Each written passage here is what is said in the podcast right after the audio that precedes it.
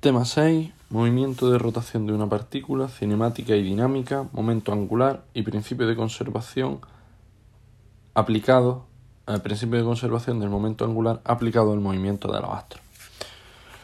Como introducción, comentar que aunque normalmente el inicio del estudio de, de la dinámica y la cinemática se realiza sobre los movimientos de traslación, los cuerpos eh, no solo se trasladan, sino que también pueden rotar. Existen, existen además un gran número de cuerpos que realizan estos movimientos de rotación. El ejemplo más eh, habitual podría ser el de los cuerpos celestes. También tenemos ejemplos más cotidianos como pueden ser ruedas, eh, volantes, discos, tornos, etc. El estudio sobre el movimiento de rotación aplicado a la Tierra ha permitido el desarrollo de diferentes ciencias, entre ellas geografía, física o astrología. El movimiento de ciclones, huracanes, ríos y en general la circulación del aire y el agua también serían algunos ejemplos de este tipo de movimientos. Para empezar, hablaremos sobre el movimiento de rotación de una partícula. Como ya sabemos, las partículas pueden trasladarse o rotarse. En el caso de la traslación, suelen coincidir los vectores desplazamiento, vector velocidad, vector aceleración, mientras que en la rotación no coinciden. La rotación se define como un movimiento de los puntos del objeto que rota en torno a trayectorias marcadas por un arco de circunferencia. Todos esos arcos de circunferencia de las distintas partes del objeto tienen su centro en una misma recta, a la que denominaremos eje de rotación. Este eje de rotación puede mantenerse fijo o puede estar moviéndose a su vez. En cuanto a la cinemática y dinámica, que sería la segunda parte, Debemos indicar que para una partícula que se esté moviendo en esta trayectoria que comentábamos anteriormente de arco de circunferencia, si definimos su vector r, vector posición, en función del ángulo que forma con respecto a, al eje x del sistema de coordenadas, tendremos que la coordenada en x es r, la distancia al centro, por el coseno del ángulo formado, que llamaremos omega t más phi, y la, coordenada y será r por el seno de omega t más phi. Por lo tanto, el vector de posición será combinación de ambas por los, por los distintos vectores y y j.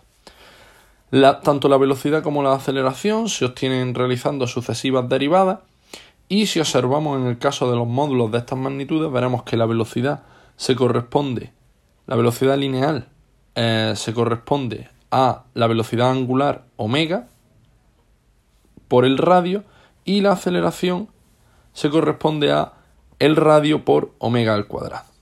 En cuanto a la aceleración, destacar que tenemos dos componentes de la aceleración, una parte tangencial, que sería la encargada de modificar el módulo del vector velocidad, y una parte normal, que es la que varía.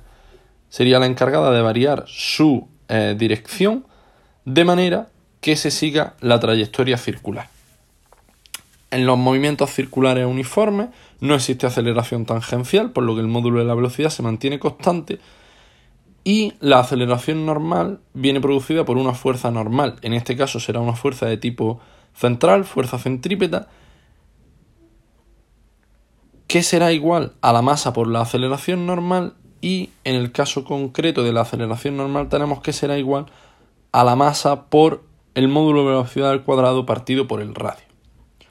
Una de las dificultades que nos encontramos al, estudiar los movimientos circulares es que si, si consideramos un cuerpo extenso, distintas partes del cuerpo tendrán valores de velocidad, radio y aceleración distintos en función de su posición respecto al eje de rotación. Por lo tanto, es mucho más sencillo y facilita bastante el estudio de este tipo de movimientos usar como magnitud el ángulo de giro, que sí se mantiene constante para todos los puntos del objeto. Si usamos el ángulo de giro como magnitud, eh, digamos, central en la, que, en la que basar el estudio, obtenemos que, por ejemplo, para un punto P, cada vez que se mueve un diferencial del ángulo de giro, su desplazamiento será diferencial de S, que es R por el seno del ángulo que se desplaza por el diferencial del, del ángulo, el diferencial del ángulo que se mueve.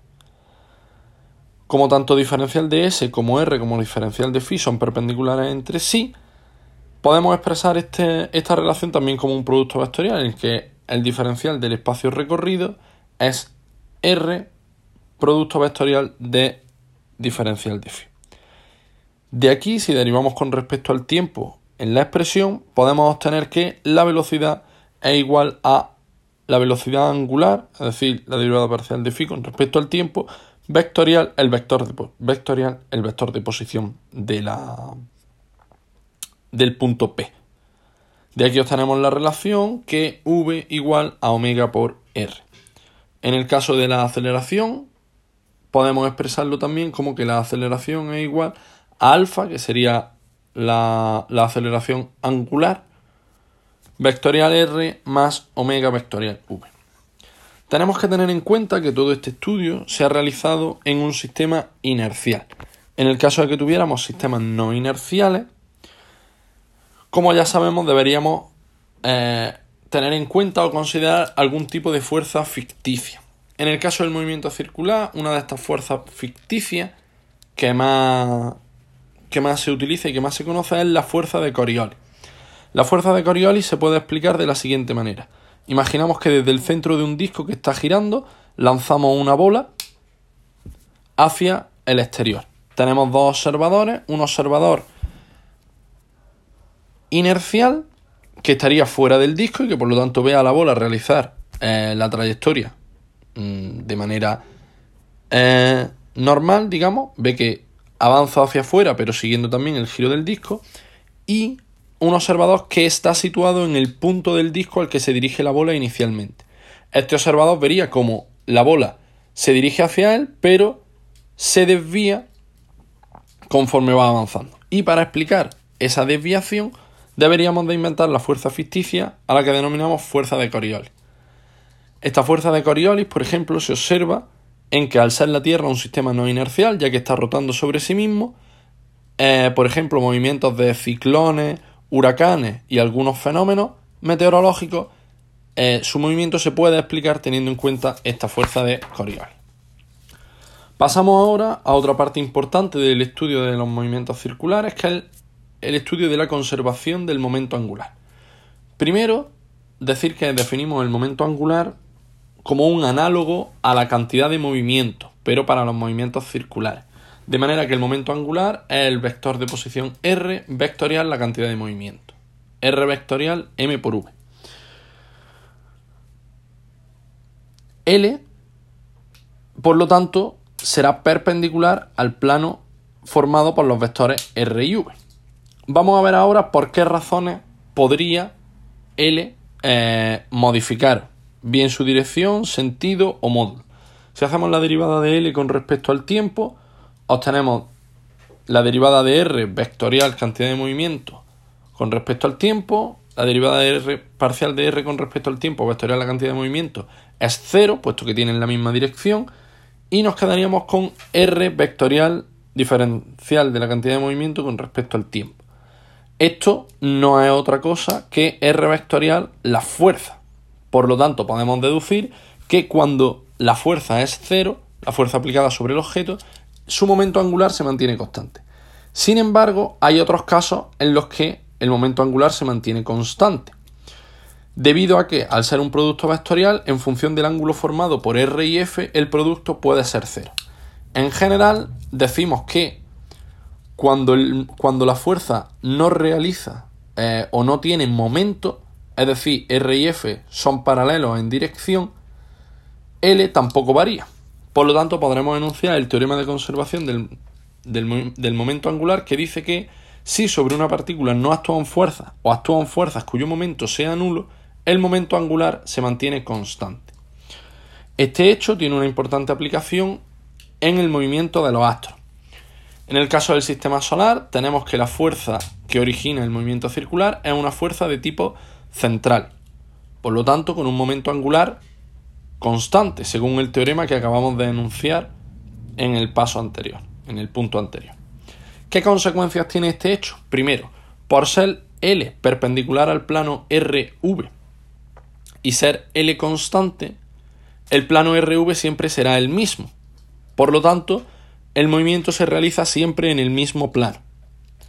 Además, por ser L constante, el sentido tampoco cambia, por lo tanto el sentido de giro de los astros siempre será el mismo, ya que el sentido de su velocidad siempre es el mismo. Y como tercera implicación tenemos que la velocidad aerolar será constante. La velocidad aerolar es la velocidad con la que el vector posición barre un área. Si vemos un triángulo de, la trayectoria eh, desde el centro al arco de circunferencia cuya área sea diferencial de A, tenemos que diferencial de A es un medio de diferencial de S por R, aproximando al área del triángulo. Por lo tanto, un medio diferencial de tita por R al cuadrado y podemos expresar que R al cuadrado diferencial de tita es igual a 2 por el diferencial de. Por otro lado, el módulo del vector L será R por M por V por el seno del ángulo formado por R y V, RM y V por el seno de 90 ya que estamos en una trayectoria circular y la velocidad siempre es tangencial a, esa trayectoria, lo podemos expresar como R por M por diferencial de S con respecto al tiempo, o lo que es lo mismo, M R cuadrado diferencial de tita con respecto al tiempo. Si aplicamos y sustituimos lo obtenido anteriormente para el diferencial de área, tenemos que el módulo de L es 2m diferencial de área con respecto al tiempo. Por lo tanto, si L es constante, la derivada parcial del área con respecto al tiempo es constante y por ende la velocidad aerolar será constante en el movimiento.